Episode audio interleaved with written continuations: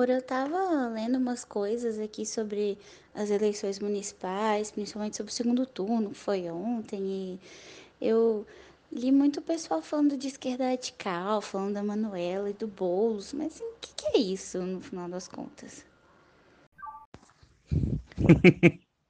Esquerda radical é aquela foto do Lula tocando guitarra com Lenny Kravitz, sabe?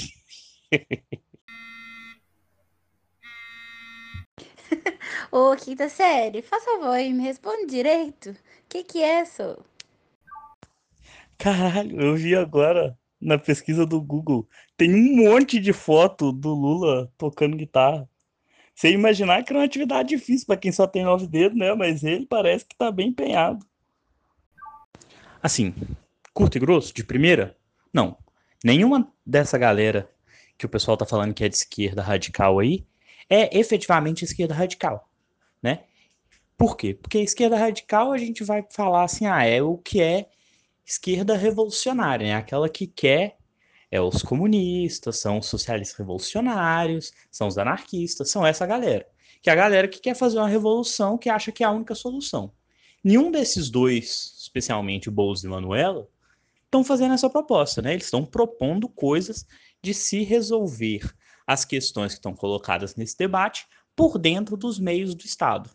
Então, a princípio, a gente vai falar que nenhum dos dois é o que a gente vai falar de esquerda radical. E aí eu vou explicar um pouquinho daqui a pouco. Eu te mando um outro áudio, deixa eu só terminar de lavar a louça aqui que tá foda. Um beijo. Tá, não, mas falando sério. Vamos lá. Primeiro, eu acho que é mais importante é, falar de algumas coisas que circundam sempre esse debate aqui no Brasil. Tem uma parada que vendem sempre como ciência social ou coisa do gênero, que é o que chamam de teoria da ferradura, né? Que falam que ah, quanto mais extremo qualquer pensamento, tanto a direita quanto a esquerda, ao invés de se afastar, eles estão é se aproximando. Eles não são qualitativamente diferentes entre si, eles estão só tentando se colocar de dois lados diferentes, mas não é isso, né? Bom, isso é uma bobagem, né? Isso aqui substancia discurso de Tabatas Amarais e, e Gabrielas Prioli por aí, né? Que vão ser, na realidade, aquelas pessoas que não vão querer se posicionar porque vão ficar nessa, nesse discurso de que ah, a melhor posição é não tomar nenhuma posição, né? É aquele discurso do falso moderado. Só que a moderação ela está sempre privilegiando a estrutura de poder que já está posta, né? Já tem elementos postos ali, e se você não fizer nada, seguindo o curso meio que natural das coisas, entre aspas, aquele estado de coisas ali vai se manter, né? Então, esse discurso da teoria da ferradura, né, que fala que ah, o radical é aquele que acha que está mudando alguma coisa, mas o radical de direita e de esquerda se igualam porque eles se aproximam, meio que usam o desenho da ferradura, é na realidade um discurso conservador, né? Um discurso para, ah não, vamos ficar aqui, fazer esse mínimozinho aqui, que é daqui que está a segurança, né? E esse é o discurso conservador sempre. A ideia de conservar é exatamente por isso. Não é que as coisas estão boas, é que as coisas são mais seguras assim. E aí você vai mudando aos pouquinhos, porque é um curso natural das coisas melhorarem, né?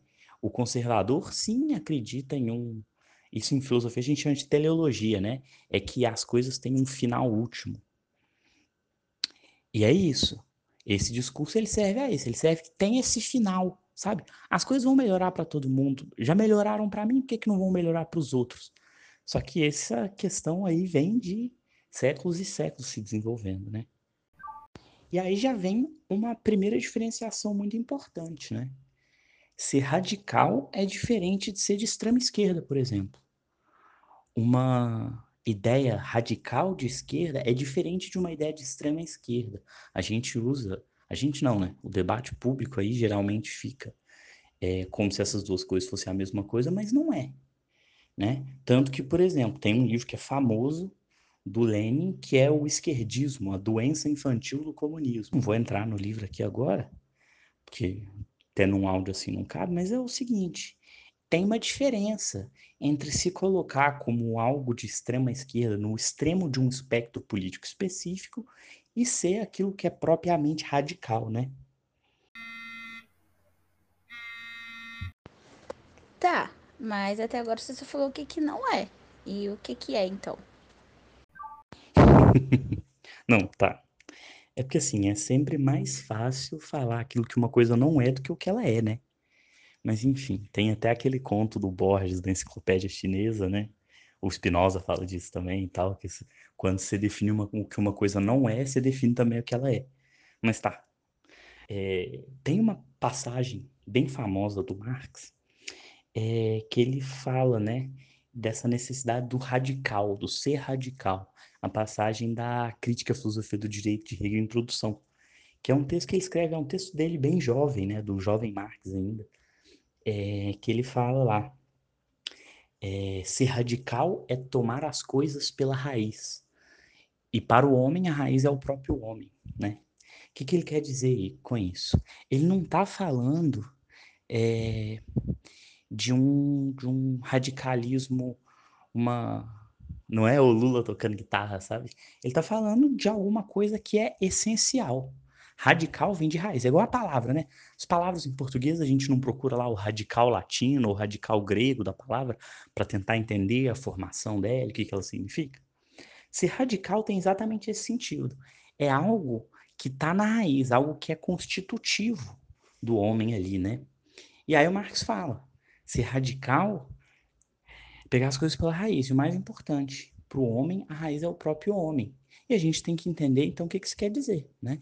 Ser radical é entender como é que o homem se forma nessa sociedade. E o Marx vai dar essa chave. O homem se forma a partir da sociedade. O homem não é um dado da natureza, né? Então a gente tem que procurar então essa raiz que é uma raiz social do homem.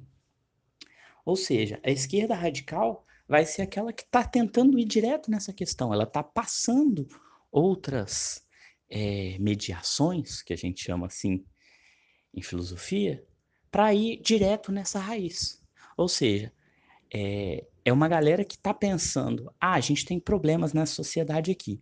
Ao invés da gente tentar usar esses meios dados aqui para tentar mudar as coisas, o que, que significa?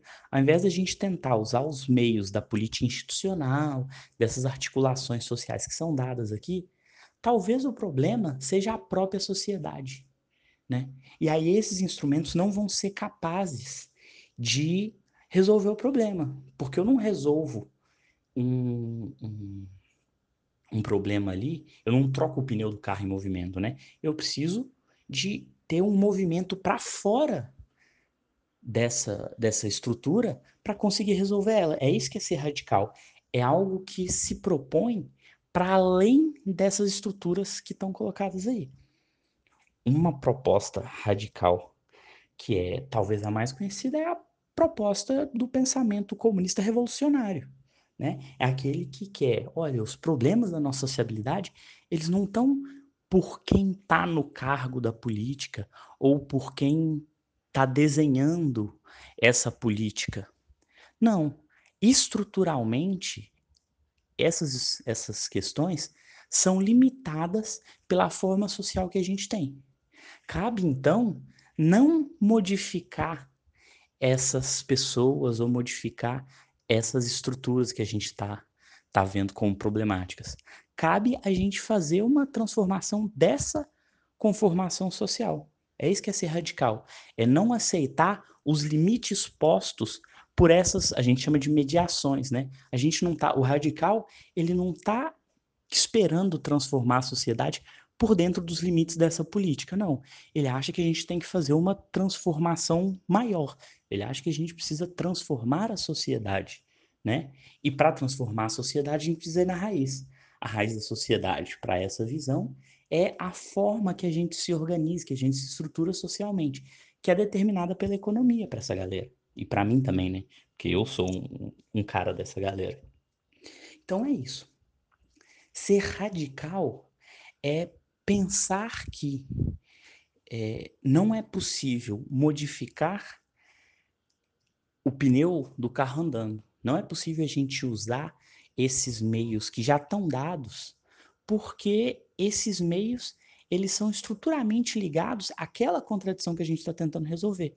Então eu preciso reestruturar, eu preciso mudar aqueles ele alguns elementos daquela sociedade ali para resolver o problema. E isso eu não vou fazer com as armas dela, eu preciso de sair dessa, dessa organização para fazer essa mudança. Em suma, propostas radicais são aquelas que vão buscar um revolucionamento da vida social mesmo, né? Que vão buscar transformar a sociedade por completo. Não vão tentar usar aqueles artifícios que estão colocados ali dentro para mudar ela. Por quê? Porque se acredita que aqueles elementos ali não são suficientes para resolver o problema. Aqueles elementos ali são elementos de gerenciamento ali desse problema. Eles não vão conseguir superar. A ideia de ser radical inerentemente está colocada uma outra ideia, a de superar, não superar só o problema, mas superar a forma geral que faz aquele problema nascer. Enfim, tem algo quebrado na nossa sociedade e não é só o jeito que a gente vota, né? Não é só em quem que a gente coloca. Tem um problema que está para além disso. Mas eu acho que tem uma segunda parte nessa sua pergunta, né? Tá, e o Brasil? Falaram isso do Boulos, falaram isso da Manuela. Sim, historicamente no Brasil é muito comum, né? usarem esse discurso do radical para deslegitimar certas posições políticas, né? Você vê, a gente tem problemas com, com esse discurso desde quase sempre, né? desde o início. Ali. A gente tem no Brasil as primeiras grandes mobilizações populares que já a gente vai escutar falar de anarquismo, de socialismo, são 1911. Daí para frente, o tempo todo a gente tem isso, né? A gente teve, a gente não pode esquecer, o que deu origem ao Estado Novo, por exemplo, foi um plano falso criado por um capitão do exército, aquele plano Cohen que a gente estudou no colégio, né? Isso deu origem à, à campanha de desinformação pública que começou o Estado Novo, né? Não por, por coincidência, ou por coincidência, né? O capitão que escreveu o plano Cohen chamava Olímpio Mourão Filho. De dessa época, que é em 37, eu acho. Até 64, esse capitão vira general. E o general Olímpio Mourão Filho é o primeiro dos generais que sai com uma divisão de tanques de Juiz de Fora rumo ao Rio de Janeiro em 1 de abril de 64 e que deflagra o golpe de 64, né? Usando os mesmos argumentos, com medo do comunismo, com medo desse radicalismo, que não estava de maneira nenhuma colocado ali. Essa, essa possibilidade de uma grande transformação radical no Brasil nunca teve grandes bases, ainda que assim, na década de 30, 40 e depois na década de 60, o Partido Comunista Brasileiro, especialmente, tivesse uma certa articulação, estava longe de conseguir alguma coisa, né? A gente teve a intentona comunista, por exemplo, que teve ali meia dúzia de cidades, mas não, não chegou nem perto de conseguir tomar o poder, né? A gente tem. Tanto que, por exemplo, em 64, tinha um cara muito famoso, inclusive, um dos melhores leitores de Brasil que eu conheço, Nelson Werneck Sodré, que era um general e membro do, do Partido Comunista. Em uma semana antes, ele fala: não, não vai ter golpe, mas também não tem revolução, né? Ele estava errado sobre não ter golpe, né? Então, essa questão é muito importante, né? Esse discurso no Brasil e no Ocidente como um todo, o discurso do comunista, do, do o anticomunismo, o discurso do antirradicalismo, ele sempre foi usado, na realidade, para ocultar alguns debates, né? A gente tem aqui no Brasil é, isso muito claro, né? muita coisa a gente vai falar isso, e olha como é que é engraçado. Isso a gente, no nosso meio social, a gente às vezes escuta. Ah, não, isso aí é papo de comunista. Eu, em família, por exemplo, a gente discutindo isso, a gente vê muito isso, né? Almoço de família, ah, isso aí é coisa de comunista, bobagem, né? Por quê? Para deslegitimizar algumas, alguns debates, algumas pautas. Coisa que, assim, na Europa, por exemplo, são coisas dadas como certas como questões de reforma agrária, de reforma urbana, de saúde pública, né? Passam, olha só, a pandemia, a gente, eu cheguei, eu ouvi pessoas falando que máscara era, usar máscara era coisa de comunista, né? Isso não, não tá colocado ali nesse debate de ser radical ou não. Tá ligado a um debate de deslegitimizar uma certa posição, né? Isso rolou muito no Brasil, e isso é muito claro, quando a gente vê, por exemplo, isso tem efeitos graves. O, a eleição entre Collor e Lula, por exemplo.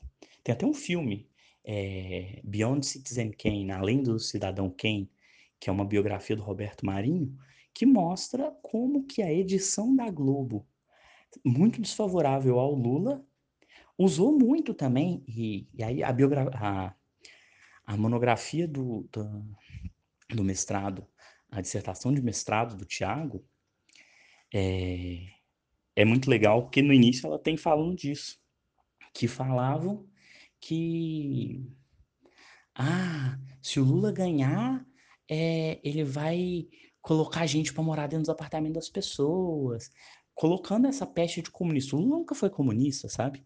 Mas colocando essa essa peste de esquerda radical ou de esse medo do comunismo contra o Lula. E muita gente diz que se não fosse essa atuação, o Collor não teria ganhado, né? Então, assim, isso é algo que em diversos momentos se manifesta na nossa história, né? Isso é bastante importante. Essas pautas é, que o pessoal tenta deslegitimar estão longe de ser pautas comunistas. Elas, se você for olhar na realidade, elas são pautas social-democratas, né? Elas são pautas que na Europa seriam pautas que conformam o estado de bem-estar social, né? Que vamos lá, só surge porque tem no horizonte essa outra possibilidade, a possibilidade radical. Então a possibilidade radical, ela não diretamente, mas indiretamente, para evitar que haja uma movimentação social grande em direção a essas pautas radicais, as estruturas de poder vão falando, não, vão fazendo pequenas concessões. O Bernard Endelman, que é um, um professor de direito até francês, fala disso muito bem em dois livros dele. Chama, um é o Direito Captado pela Fotografia, o outro é a Legalização da Classe Trabalhadora que são coisas bastante legais, assim, bastante importantes. Ele falando de como que, especialmente, o direito do trabalho, ele é conquistado sempre nesse sentido. Ele é sempre, ele é sempre um direito que limita a possibilidade de mobilização, mas ele está ele tá sendo concedido para que essa parcela social ali não chegue a esse extremo de se radicalizar, de querer abdicar desse jogo e tentar mudar essas estruturas de poder, meio que dando uma resposta por fora dessa organização social, né? Aqui no Brasil, é, o Paulo Arantes, é, que é o cara que eu acho assim, junto com o Chico de Oliveira e tal, que eu já falei com você, é, o Paulo Arantes eu acho que seja, é o cara mais fantástico, melhor leitor de Brasil vivo que a gente tem, né? E ele fala muito que no Brasil a gente não tem essa esquerda radical colocada em largas bases, né? A gente não tem um projeto radical de Brasil. Ele fala, a esquerda brasileira nunca se recuperou de 64, né? A gente não tem no Brasil nenhum projeto de largas bases é, de matriz revolucionária, de matriz radical, né? Talvez essa seja uma questão, algo que no mundo inteiro a gente não tem também. O Zizek, aquele cara que eu gosto, ele tem até uma piada que ele conta, é, que ele fala assim, ah, se você perguntar para qualquer pessoa, uma pessoa comum, é muito mais provável que ela consiga imaginar o fim do mundo do que o fim da organização social que a gente vive. É nesse nível que está a ausência da perspectiva radical na vida das pessoas, né? A gente não consegue nem conceber uma outra forma de se organizar socialmente. No Brasil, isso então é, é, é muito visível, né? O que, que significa? Que a gente não tem essa perspectiva radical, não está nem no nosso horizonte. E isso é importante a gente entender. Talvez a nossa resposta seja começar a construir essa alternativa radical. Seja começar a pensar que talvez os problemas da sociedade brasileira não sejam um problema de que partido está ali agora, ou de como é que está organizado o Congresso Nacional. Talvez seja uma questão estrutural da sociedade brasileira, de pagar aquela dívida histórica, histórica que a gente tem com a escravidão, por exemplo, de resolver um problema absurdo de concentração de terra, de mudar o nosso modelo de cidade. Essas respostas são respostas que precisam ser dadas e que eu acredito, aí já é o meu pensamento. Eu acredito que só uma resposta radical é capaz de dar. Então, assim, Boulos, Manuela, não são candidaturas radicais. Mas eu sou. Eu pessoalmente sou. E tem muita gente surgindo no Brasil hoje que concorda com isso. Sempre teve muita gente pensando nisso. Mas hoje no Brasil a gente vive um momento importante. A gente tem várias pessoas começando a falar: não, a gente precisa de uma alternativa radical. A gente precisa tomar cuidado, no entanto, que nem todo mundo que fala que é radical, que propõe essa forma diferente de encarar as questões, é de fato radical, né? E aí isso é um outro problema. Mas enfim, tomara que eu tenha ajudado em alguma coisa, viu? Um beijo. Mas é aquilo, né? Eu sempre falo essas coisas, eu nunca falo só da minha cabeça, embora muita coisa seja essas doideiras da minha cabeça. Mas eu acho que sim, vale muito a pena ver. Eu falei do Zizek e do Paulo Arantes, né? Eles são cheios de vídeo no YouTube. Dá para gastar dias e dias vendo os dois no YouTube. Mas para falar disso também, o melhor texto, né, é o texto, esse texto do Marx que eu citei, a crítica à filosofia do direito de Hegel, introdução, né? A Boitempo traduziu, inclusive, com uma tradução do Léo de Deus, que é do meu grupo de pesquisa, né? Ele é um dos, dos orientadores do meu grupo ali, que é muito bom, um texto fantástico. O, a introdução é um texto curtinho, deve ter 10 páginas, e é um texto que vale muito a pena de ler, porque ele não é um texto tão difícil, e é um texto que esclarece demais. Ele é o primeiro texto que a gente usa no nosso grupo de estudo lá no FMG. Deixa eu ver o que mais. Ah, tem Comunistas a Céu Aberto, que é um livro do Orione, eu acho, que é bem legal. Tem Anarquistas e Comunistas no Brasil, é, que é um texto da história das ideias é, socialistas no Brasil, e tem um texto que chama História das Ideias Socialistas no Brasil, que é, vale muito a pena também. Enfim, tem esse documentário, além do Cidadão Kane. O primeiro capítulo, se quiser, procura na internet, Tiago Cardoso Pena, dissertação de mestrado. Primeiro capítulo. O resto é sobre outro tema, mas as primeiras páginas da introdução falam disso de um jeito bem interessante. Não e propriamente disso, mas falam do episódio ali, da eleição do Collor e do Lula e tal, que é legal. E tem bastante coisa, né? Acho que vale fuçar na internet aí. E qualquer coisa manda mensagem que a gente continua conversando, né? Ah, acho que é isso. Beijo.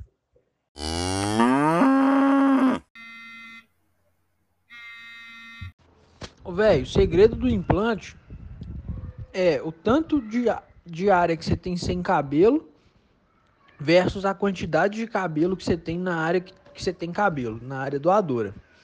Esses caras aqui em cima é liso, liso, liso mesmo. E dos lados tem aquele arco de cabelo bonito, cheio de cabelo. Mano, é de boa, você arranca muito cabelo ali da lateral e bota.